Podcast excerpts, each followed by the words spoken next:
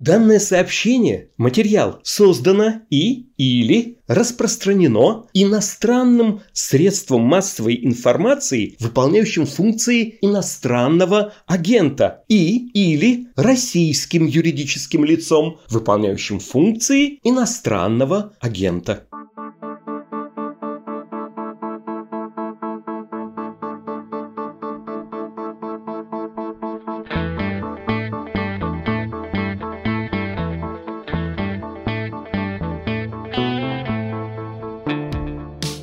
Всем привет!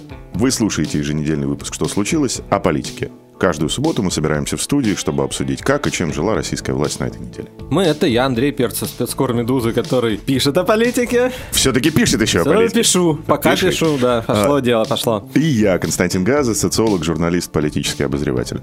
Как вы, наверное, сразу поймете, у этого выпуска не будет видеоверсий и Наверное, здесь не нужно говорить много слов для того, чтобы объяснить, почему. «Медуза» переведена в режим survival решением российской власти. «Медуза» признана иностранным агентом. Это значит, что у нас нет денег ни на производство красивой видеоверсии, к которой многие привыкли, ни на многие другие приятные вещи. Поэтому, если вы снова... Но от мысли мы не отказываемся. Не отказываемся ни в коем случае. Если вы хотите снова нас увидеть и снова устроить пожар в комментариях под э, видеоверсией этого подкаста в YouTube, пожалуйста, найдите на сайте Медузы, это несложно, большую кнопку красную, нажмите на нее и помогите нам пережить эти тяжелые мрачные времена. Дайте пожить. Дайте, дайте, пожить. пожить. И, и, честно говоря, мы хотели продолжать с видео, мы очень хотим продолжать с видео, это интересно. И вам вроде бы, судя по просмотрам, тоже это нравится. Поэтому просто помогите нам. Немножко помогите, и снова будет видеоверсия. Спасибо. В этом выпуске мы будем неоднократно упоминать ФБК и «Медузу». И та, и другая организация признаны в России иностранными агентами. Есть две не сходящиеся друг с другом школы мысли о современной России в западной политической науке. Одна школа мысли – это условные алды, да, то есть э, люди, которые это старые-старые советологи, кремлинологи, которые сидят с конца 80-х, 90-х на этой теме. Там, можно, например, привести пример профессор Саква из э, Четом Хауса. Это люди, которые говорят, что власть в России так или иначе получили в руки те, кого мы здесь называем чекисты, имея в виду О, у нас и в России есть последователи. Э, э, Да, да, это- Дми- Дмитрий это- Тренин, например, вот такая же школа мысли, абсолютно. То есть- Николай Петров. Николай Петров, да, то есть Россия – это непрекращающаяся преемственная линия геополитического противостояния с Западом. Бывают отклонения. Отклонением были, например, 20-е годы, до того, как Сталин окончательно взял власть в свои руки. Отклонением были 90-е, начало 2000-х. Но так или иначе, срабатывает эффект колеи, то, что называется path dependence, и Россия возвращается в режим геополитического противостояния с Западом, а власть внутри России захватывают люди, которые отвечают за это противостояние. То, что мы называем алды из Совбеза, ФСБ, служба внешней разведки и так далее, и так далее. Ну, как будто это единый организм. да, как будто это люди, у Да-да, которых это- нет противоречий. Кремль. Кремль, да. При этом имеется в виду, что та уродливая модель рентного капитализма, которая здесь построена, начиная с 90-х годов, она является некоторой издержкой. И теперь, раз Апперхенд получили а, вот эти вот люди, которые противостоят Западу... Это ты говоришь о точке зрения Зап- алдов, алдов, кремлинологов. Алдов, кремлинологов, да. Они говорят, ребята, ваш этот рентный коррупционный капитализм, ваши эти олигархи, это все историческое отклонение. Это уже несколько раз было, но это закончится. И в тот момент, когда... Ну, пол- типа Непмана. Типа Непмана, да, то есть в тот момент, когда власть полностью перейдет в руки условного нового сталинского политбюро, весь этот капитализм будет изжит. Есть другая школа мысли, к которой я, например, ближе. Это профессор Сэм Грин, э, прекрасная книжка профессора Брайана, он из Сиракузского университета, Брайан, Брайана Тейлора «Код путинизма», известный многим Марк Галиотти и так далее, и так далее, и так далее. Это люди, которые говорят нечто прямо противоположное. Они говорят, смысл построенного в России государства – это прикрытие и защита людей, занимающихся экстракцией того или иного вида ренты, нефтяной, коррупционной, нефтекоррупционной и так далее, и так далее. А все эти геополитические изыски, все эти геополитические прыжки и ужимки, это есть нечто вторичное. Либо это нужно для того, чтобы продолжать аккумулировать поддержку Путина, да, ну, на это... что-то жить. Да, да, да что это некоторые, не, идеологически причем, да, то есть это некоторая форма пропаганды, которая на самом деле является внешней оболочкой системы, а внутри этой системы по-прежнему воровство, коррупция, власть мафии, у которой просто поменялись фамилии.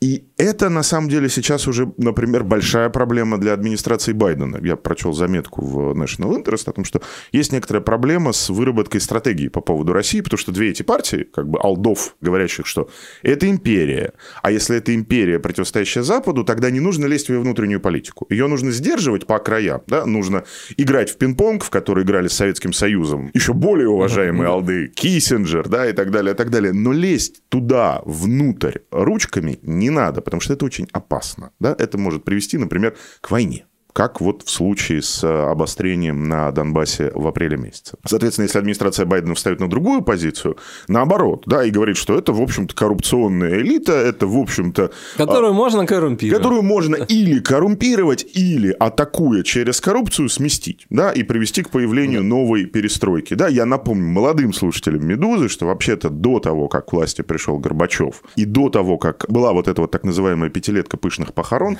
вообще-то у нас была борьба с коррупцией при Андропове, да, когда зачистили вот эту вот действительно какую-то чудовищную брежневскую коррупцию, его родственников, бриллианты, дочь, цыгане и так далее, и так далее. Ну, и в нацреспубликах И в на... хорошо. Узбекское да, дело начиналось тогда же, да. То есть, понятно, что эти две картины России, два этих образа России, вроде бы друг другу абсолютно несводимы. Да? Мы сегодня попробуем с тобой показать, что на самом деле это одна и та же Россия. И на самом деле в ней есть как бы и одно, и другое немножко опережая события, то, что сейчас происходит, имея в виду и признание Медузы иностранным агентом, и череду арестов, честно, да, то есть если мы сейчас начнем просто читать, кого задержали, арестовали за последние да, вот буквально 10 дней. вчера задержали адвоката Ивана Павлова, который защищает ФБК по делу об экстремизме, защищает Ивана Сафронова по делу о государственной измене. Госизмене, и, ну, многих других, да, это команда 29, достаточно известная команда юристов. Да, и, собственно, им сотрудники ФСБ якобы прямым текстом текстом говорили, что, ребята, вы у нас как кость в горле, поэтому мы вас посадим. Да? То есть, немножко предваряя то, о чем мы сегодня будем говорить, я вброшу для начала один очень простой тезис. Кроме ренты в виде денег, есть еще рента в виде разрешения на насилие. И то, что сейчас происходит, с моей точки зрения, есть попытка стравить пар не в стране, а попытка стравить пар внутри вот этой вот системы безопасности, да, большой, где ФСБ, где Совбез, где Алды и так далее, и так далее. Им нужно разрешить немножко больше, сажать немножко больше, наезжать немножко больше, чтобы они продолжали выполнять свою главную функцию. А их главная функция заключается в том, что они продолжают по периметру этой коррумпированной системы ее охранять и защищать от внешнего мира. Ты согласен в целом? Не согласен? Напряжение там, да мы говорили ведь о нем, да? И мы говорили о нем два месяца назад, когда говорили о ФСБ. Да, что в стране происходит что-то неправильное, вот нам бы поработать.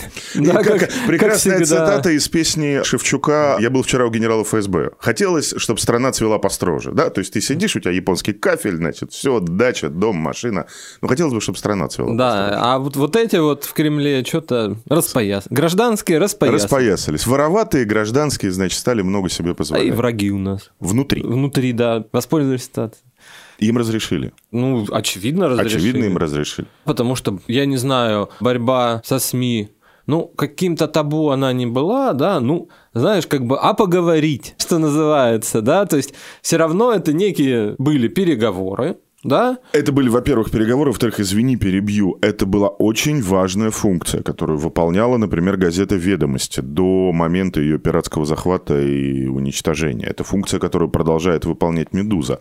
Благодаря наличию в стране независимых СМИ, элита, которая, в общем, живет вслепую, имеет возможность говорить друг с другом. Да? Она имеет возможность понимать, какие слухи, какие расклады. Да? Это им нужно. Если говорить диалог элит, то назначение через РБК – это уже что-то не диалог элиты. Надо быть, ну, кем-то серьезным, чтобы отказаться от поста, ну, не знаю, там, Губернатора. Нижегородской области. Да, или другой какой-нибудь. Или какой-нибудь другой области, да.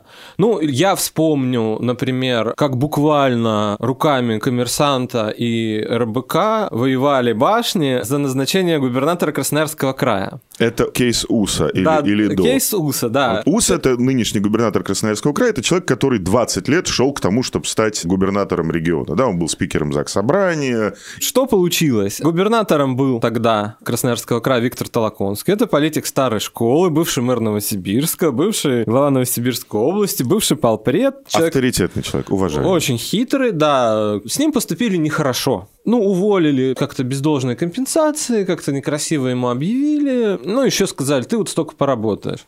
Толоконский пришел, так, сказал, нет, ребята, я не буду работать. Все, до свидания, значит. И уехал в Новосибирск домой. Ситуация встала, и началась борьба. Красноярский край, регион привлекательный, э, экономически, со всех сторон. И, например, в коммерсант поступили сведения, что регион может возглавить Сергей Сокол. Есть такой человек, да, он депутат Госдумы сейчас, но это ближайшее окружение Чемезова. Окей. Что значит Чемезов вот лапу В ведомости положил? поступили другие сведения. В РБК поступили сведения, что, знаешь, как были демон, был сокол, но решили как бы в пользу представителей Ковальчуков. Это Котюков, Тетюков. да. В итоге ни сокола, К чему, к чему мы это ни, говорим? ни Котюкова, да. А, такого рода вещи возможны только когда есть независимые СМИ. Отдумайтесь. Хотя бы, да. Хотя бы 3, 4, 5, 6. Ребята, одумайтесь. Говоря про кейс «Медузы», я не буду предварять, я думаю, что будут на этот счет расследования и у вас, и в других местах, потому что это важный кейс. Но в целом, насколько я понимаю картину, это не эксцесс, имеется в виду признание «Медузы» иностранным агентом, это не эксцесс, это не эмоциональная реакция одного из представителей ближайшего окружения Владимира Владимировича на то, что ему указали на ошибку в его прекрасном умном тексте. Нет, немножко не так. Это большая, в кавычках, аналитическая работа, проделанная несколькими российскими спецслужбами относительно взвешивания рисков и угроз, связанных с теми или иными иностранными СМИ, так называемыми иностранными СМИ в России. Этот э, аналитический доклад был некоторым образом распространен и некоторым образом получил, собственно говоря, поддержку. Да? И вот в реализации этого аналитического доклада случилось то, что случилось в пятницу на прошлой Ну, и неделе. мы так понимаем, что это не последнее. И решение. насколько мы понимаем, это не последнее, просто этой кошке хвост будут резать долго и по частям.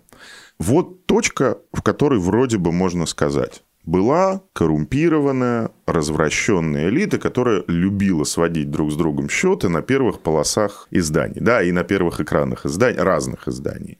Элита, которая, в общем-то, была заинтересована. Она не любила, когда эти независимые СМИ писали про дачные ссоры, например, вспоминая историю, значит, забора между участками Игоря Ивановича Сечина, главы Роснефти, и Чемезова, главы Ростехнологий. Но при этом эта элита как бы понимала... Когда писали про конкурента, нравилось. Да, когда писали Ну- про тебя, не нравилось, но когда писали про конкурента, получал удовольствие. Да? Ну, знаешь, оно же, когда про тебя написали один раз, а про конкурентов, да, у тебя ж не один недоброжелатель. Врагов-то много, Да. как А принято тут иметь. часто, знаешь, в принципе, как бы... Баланс в пользу удовольствия. Да, хорошо, да, ну и те же фильмы Алексея Навального тоже, по сути, да, конечно, это вот, типа, конечно, но Но, с другой стороны, приятно же. Ты, ты, ты утром, утром открыл, а там про шибохранилище твоего, значит, уважаемого оппонента.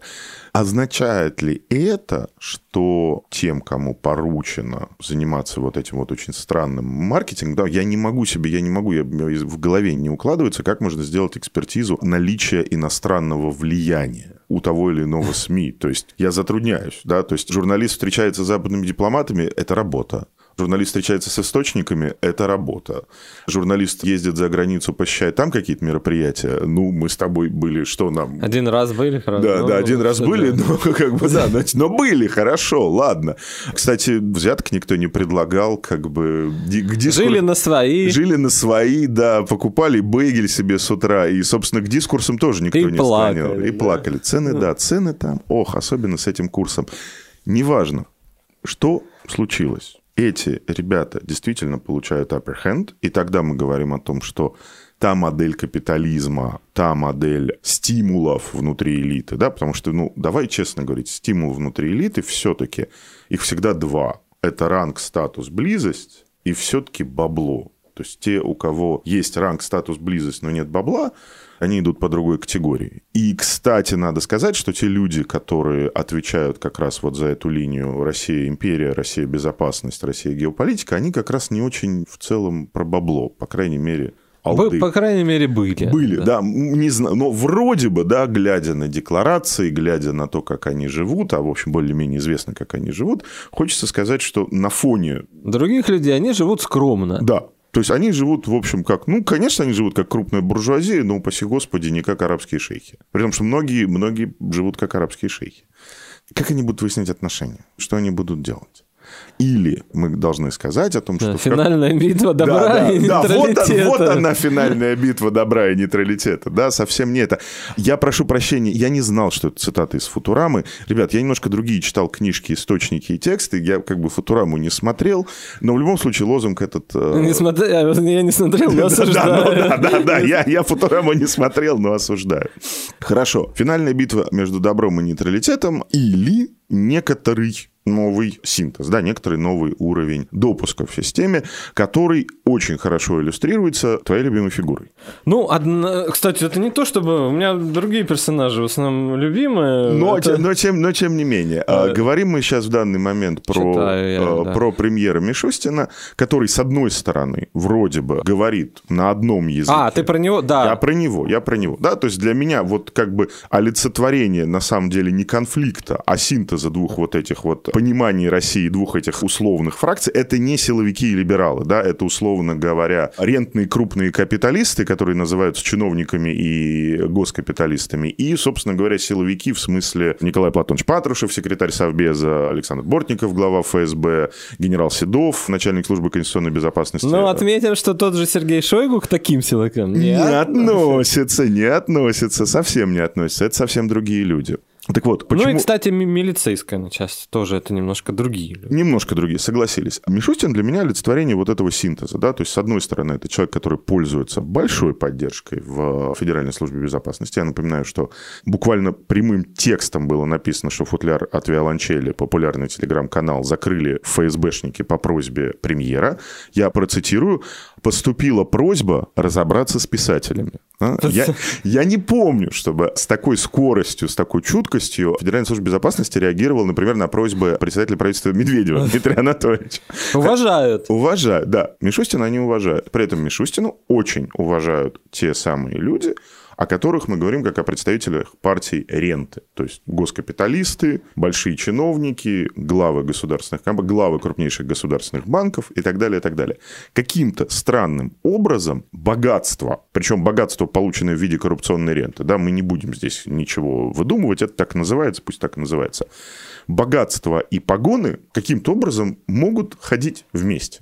Надо просто понять, каким. Да, и чем больше проходит лет, э, тем больше они сближаются. Кстати, да, тем ближе к друг другу они оказываются.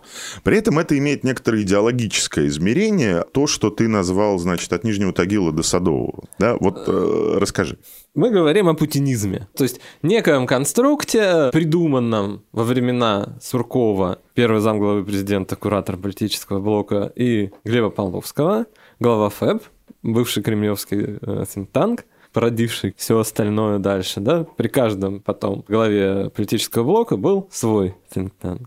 Вот тогда был придуман вот некий путинизм, как ну какая-то вот модель суверенной России, суверенная демократия. Мы сейчас говорим называться. про 2006-2007 годы, да. да, собственно, переход от управляемой демократии, это была формулировка Волошина, к суверенной Нет. демократии. Это формулировка Суркова, и был спор прекрасный совершенно между Сурковым и Медведевым, когда Медведев был преемником. И Сурков объяснял, что ну вот не нравится Медведеву понятие суверенная демократия, но это типа не важно, потому что ну вот мы оба любим группу Deep Purple с Дмитрием Анатольевичем. Просто мне нравится песня Lazy, а ему нравится песня Kentucky Woman. Да? То есть, в общем, суть одна, но Медведев не считает, что нужно к демократии добавлять суверенитет, потому что суверенитет все равно есть в демократии. А я как бы считаю, что нет, это нужно подчеркнуть, потому что это важно.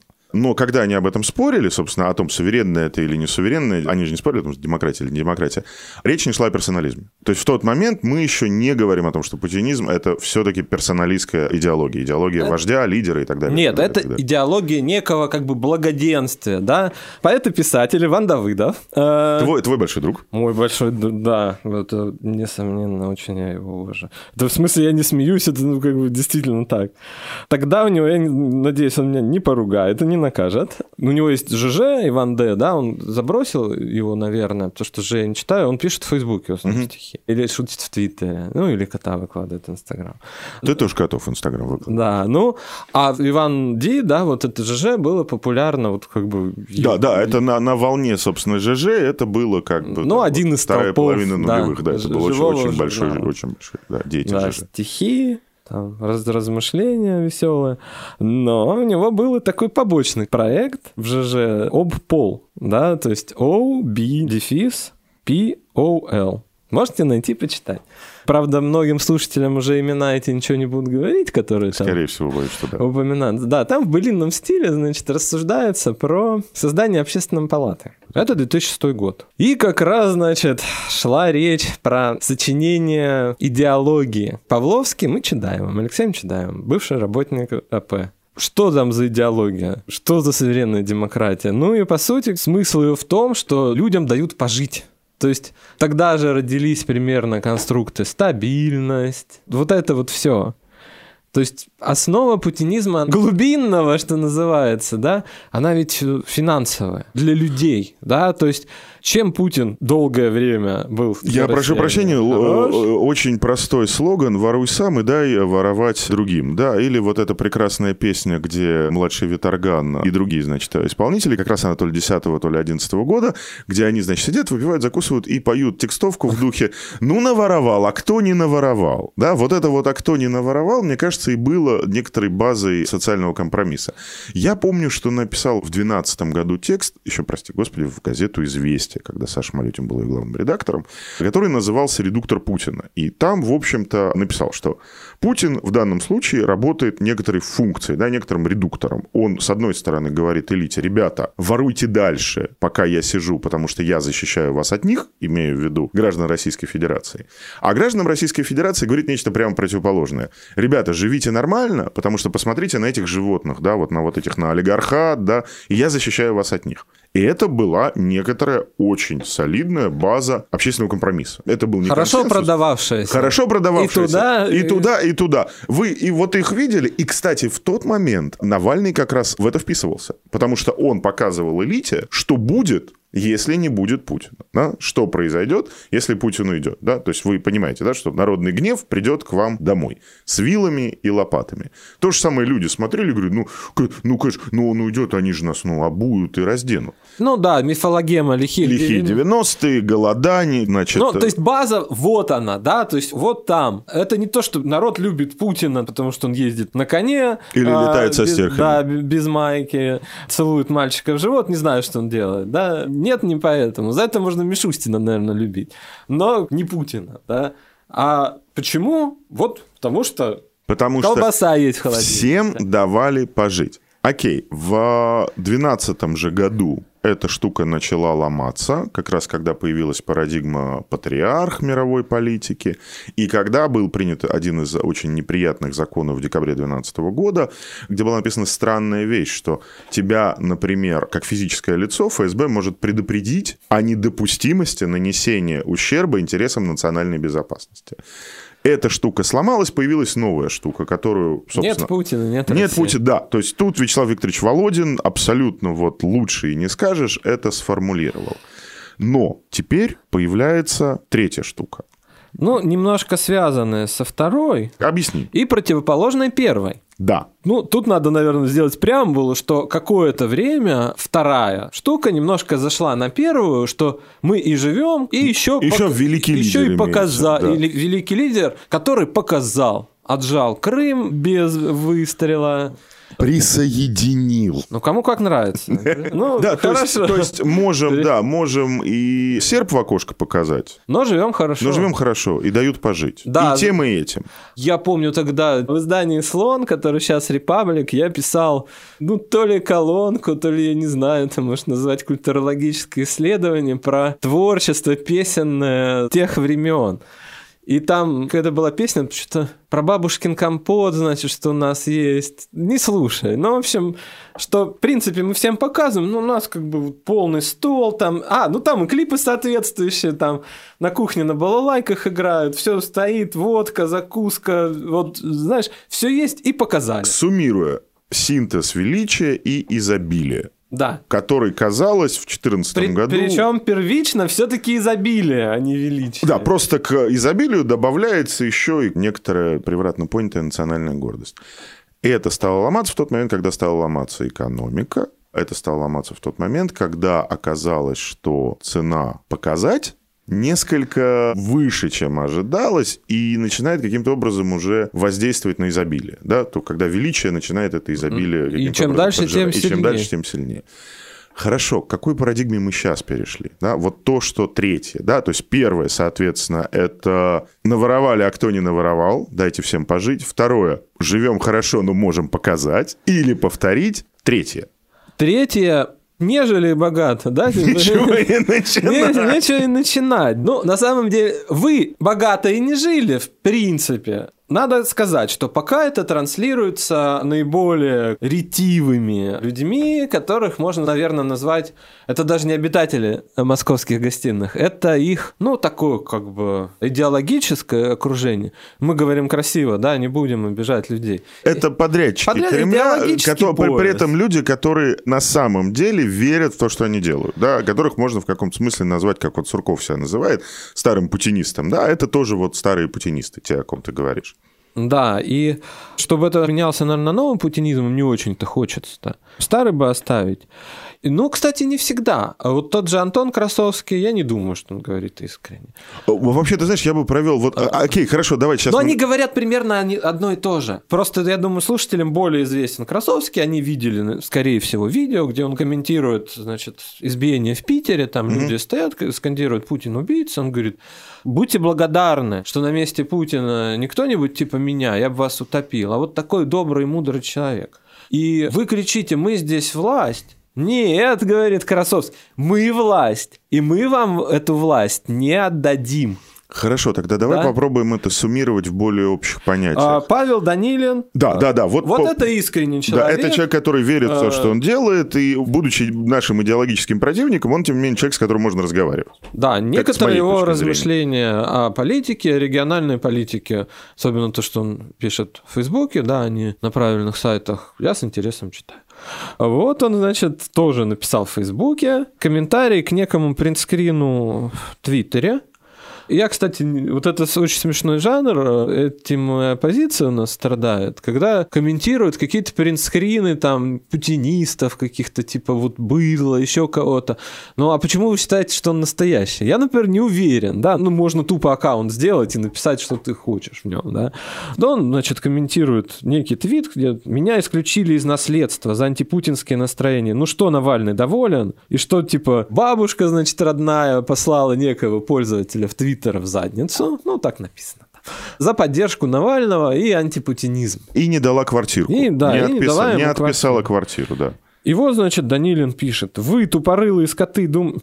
Блин, не так не хочется читать. Я тут в своих целях посмотрел стрим Соловьева. Это, конечно, ужасно, когда это вот человек читает с выражением, когда он не, не умеет читать. Не умею я читать с выражением, простите меня, слушайте. Ну, Ну, перескажи тогда. Короче, да, он обращается...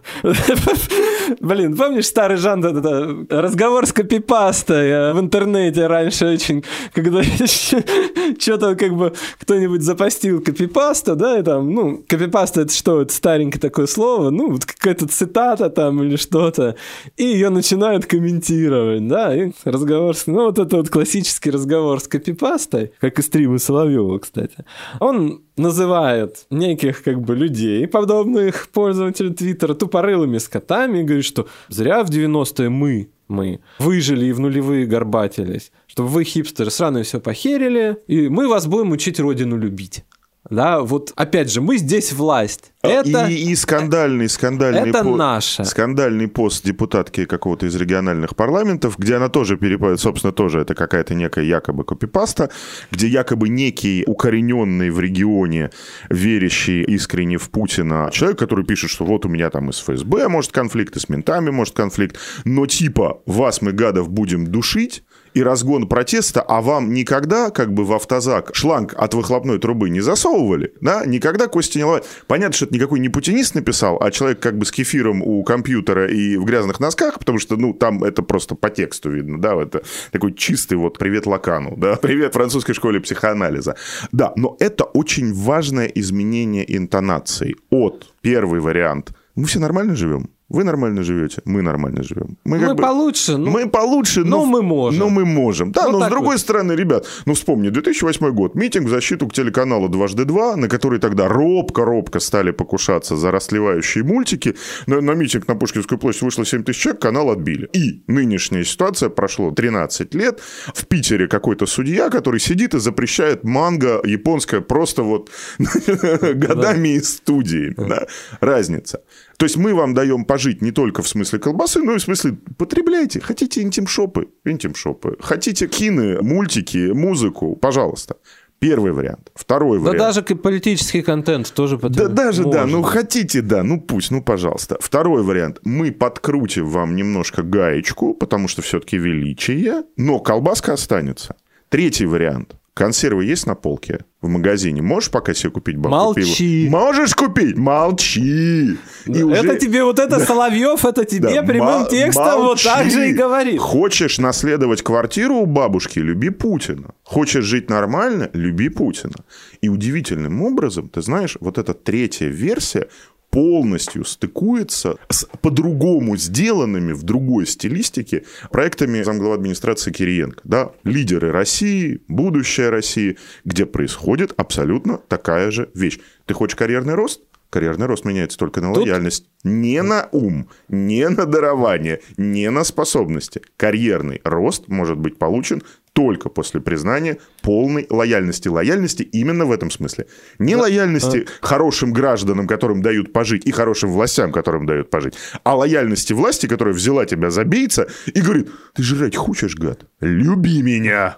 Давай зафиксируем две вещи. А, Давай. Путинизм классический, как э, стабильность, избавление от лихих 90-х. Дайте пожить. Да, базировался на обращении к людям, к массам, путинское большинство, вот это, да, вот эти все конструкты идеологические, что Путина поддерживают массы вот за это. А массам транси... Ну, вот посмотрите. Они, да, мы поддерживаем, да. Ну, квинтэссенция вот этого, да, это когда была болотная, вот московский протест, да, тетеньки в шубах, там, значит, хипстеры с айфонами.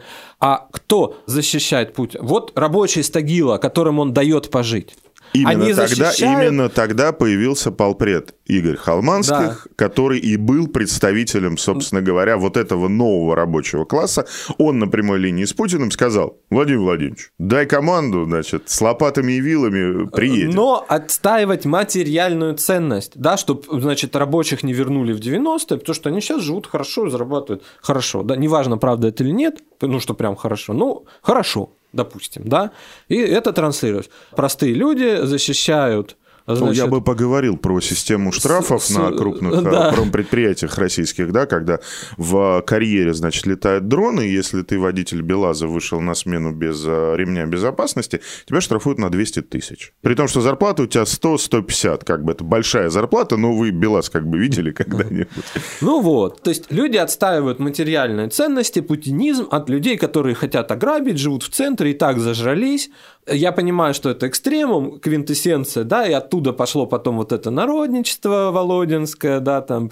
И... Странная, странная форма русского популизма, Да, воз- которая про желание долга. возвеличивание лично Путина. На самом деле, даже то, что Холманских говорил, все равно это мы отстаиваем, вот наше, да, там, потребление. Свое родное. Да, да, да, чтобы 90-е не вернулись.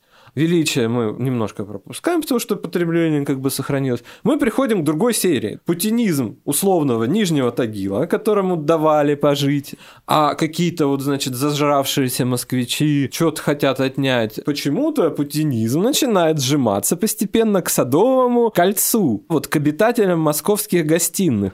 Кто ярый путинист у нас? Маргарита Симонян. То есть мы здесь власть. Ну, что пишет Данилин? Мы вам не отдадим. Вот это у нас. Это уже не ваше. Симонян пишет, вы вообще что, люди, обращаясь к простым людям, не к либералам. Не, не, не, к не, да, да, не, да. не, Вы, а что, вы, вы вспомните 90-е, нечего было есть вообще, все сидели в долгах. Конечно, преувеличивают, ну то есть что-то есть, да, вот как ты буквально сказал, консервы есть, молчи, говорит Симонян. При этом сами они уже перестали стесняться показного потребления, то есть это видно, это никто не стесняется. Вот, помнишь, мы говорили, что будут с Навальным фильмы-то какие-то? Да, фильм «Короткая история» про зарплаты сотрудников Rush Today. Да. Ну, вообще бы, как бы, фитилек бы подкрутить и сказать, что это неправда. Да, вот так. вот Она, в ста- пишет, она пишет, это правда, и теперь они будут получать больше. Больше. Еще и охрану дадим. Если вы не смотрели, порядок такой. От 350 тысяч на руки на лицо. При А. том, что выработка текст в месяц. Да, Может, но- два текста в месяц. Я, кстати, хочу обратиться к людям, к алдовым путинистам, да, к людям, которые продолжают работать на администрацию и не получают таких денег. Получают процентов на 30-40 Слушай, они меньше. это прекрасно И понимают. более того, извини, Андрей, это люди, которые, как угодно к ним можно относиться, это люди, которые пашут 24 часа в сутки. Они заканчивают одну аналитичку по одному региону и начинают писать аналитичку по другому Едут в региону. регион. Едут в регион. э, Джетлаг. Джетлаг, плохая водка и так далее, и так далее, и так далее.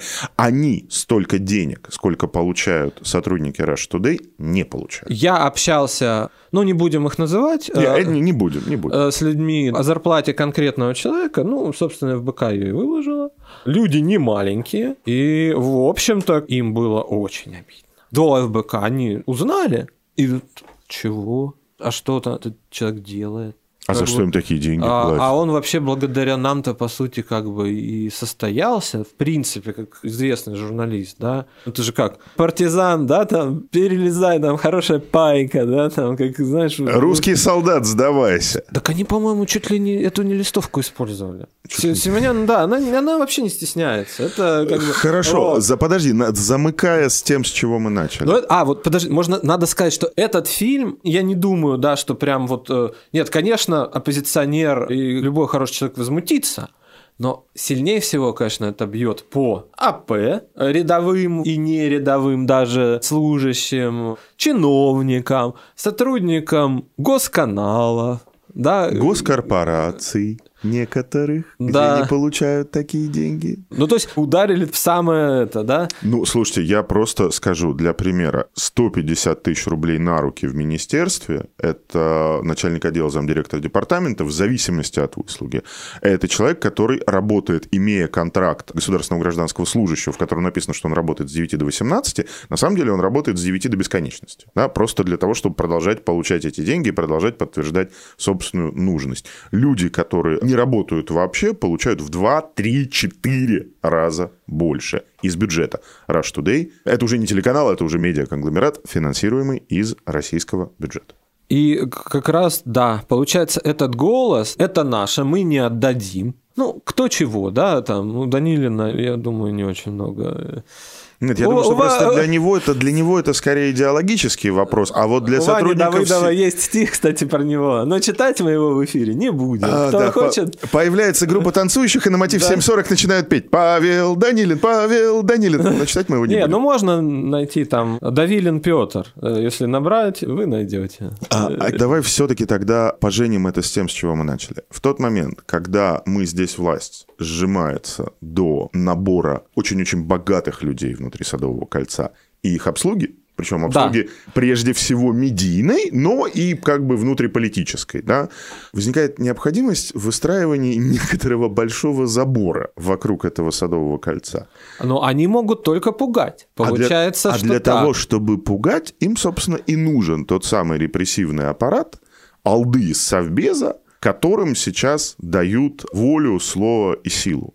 Но надо понимать, что этих людей по-прежнему, точно так же, как 10 лет назад, точно так же, как 20 лет назад, когда Путин, значит, проводил в Кремле постоянные накачки, совещания, и было такое ключевое слово ВИК, вертикально интегрированная коррупция. Да? Вот мы все боролись с ВИК. Точно так же, как борьба с ВИК на самом деле была борьбой за перераспределение собственности в стране, которая результировала делом ЮКОСа, точно так же сейчас вот этот вот мандат на увеличение насилия, данный силовикам в широком смысле слова, это просто способ построить забор вокруг Садового кольца повыше и колючей проволоки намотать побольше. Вот с моей точки зрения так. Так, ну, наверное, это уже темы для следующих разговоров.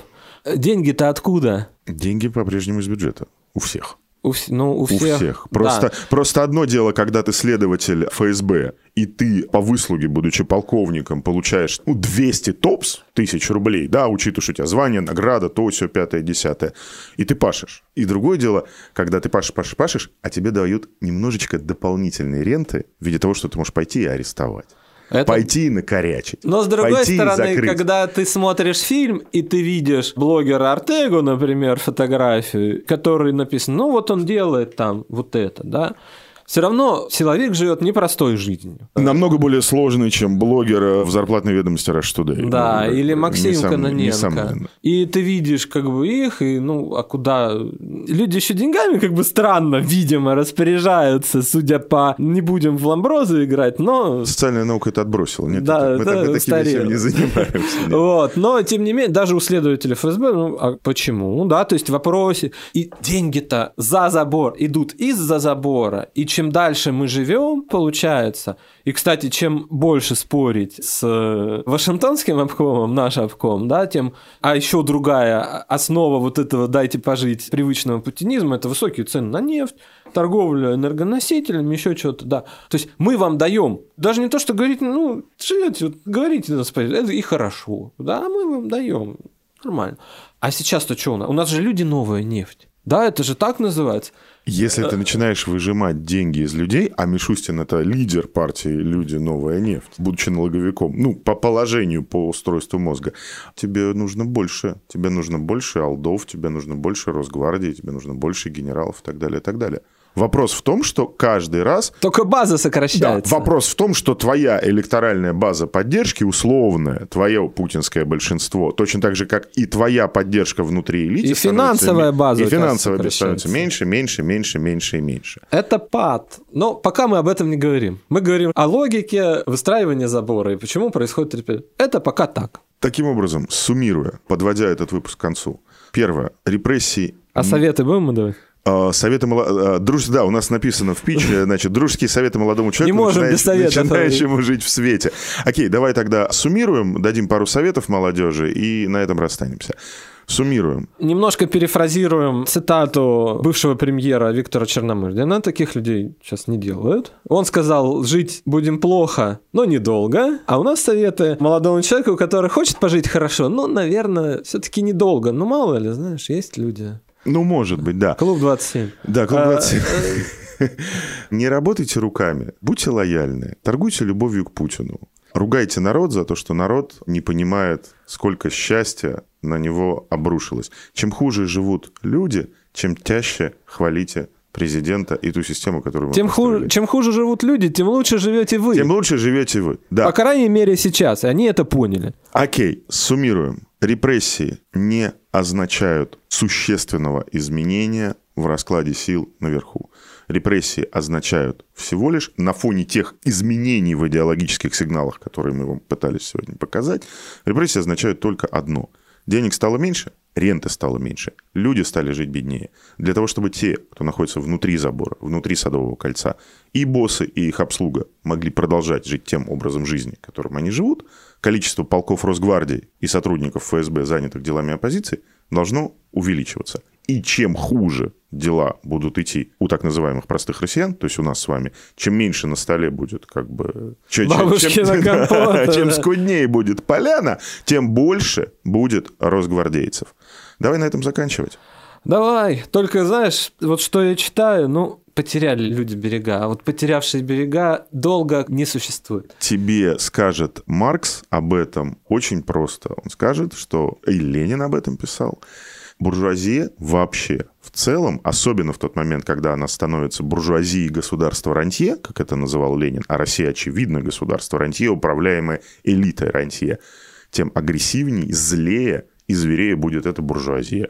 Если кто-то мне не верит, посмотрите, пожалуйста, фильм итальянского кинематографиста Салойли «120 дней Содома». Да? Слушай, я верю, я который, верю. Который ровно рассказывает о том, как люди, извините меня, пожалуйста, озверевшие от безнаказанности, пытаются прожить последние дни перед уже собственным концом. Да, у буржуазии глаза перед смертью не открываются. Они, они, они, они умирают так, как они жили.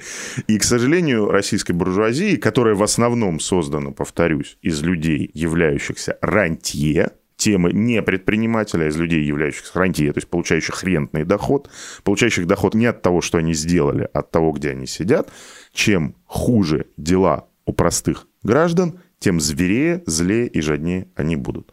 Вот такая вот странная... В день 1 мая... Да, можем три толстяка. Себе... Три толстяка. Можем себе, можем себе такое позволить. На сегодня все? Все. Все.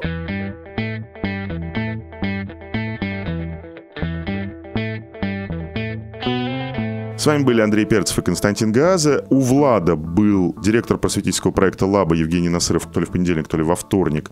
Это про прекрасный новый закон о просвещении, согласно которому нужно иметь два года опыта просветительской деятельности, не быть иностранным агентом, чтобы заниматься, например, коучингом.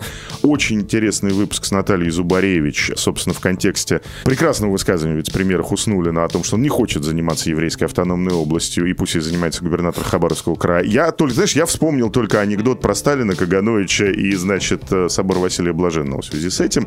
Зубаревич объясняет, что не так с Хуснулиным. Понятно, что. У меня был разговор в четверг с э, Леонидом Волковым. Вроде как мне показалось, разговор получился удачный, потому что там было мало обычных наездов на оппозицию, и с другой стороны... Он там не обиделся на нас? Нет, нет, нет, с другой стороны, там не было пропаганды, там было очень здравое, спокойное рассуждение. Я для себя из этого разговора очень много вынес. Я не отношусь к числу политических прагматиков, я политический идеалист, я верю в то, что политика — это магия, но Волков очень внятно, здраво, четко, понятно объясняет, почему в политике чудес быть не может. Мы, наверное, если будем с ним спорить, не сойдемся, не договоримся, но если интересно, можете послушать, можете почитать. Беседы с небольшими сокращениями расшифрованы. Пишите, что вы думаете об этом подкасте, предлагайте темы, задавайте вопросы по электронной почте, подпишитесь на нас и не забудьте, пожалуйста, немножечко нам помочь помочь. Мы Дайте будем... пожить. Дайте пожить. Спасибо большое. Подкаст собачка собачкамедуза.io. Пока-пока. Пока. -пока. Пока.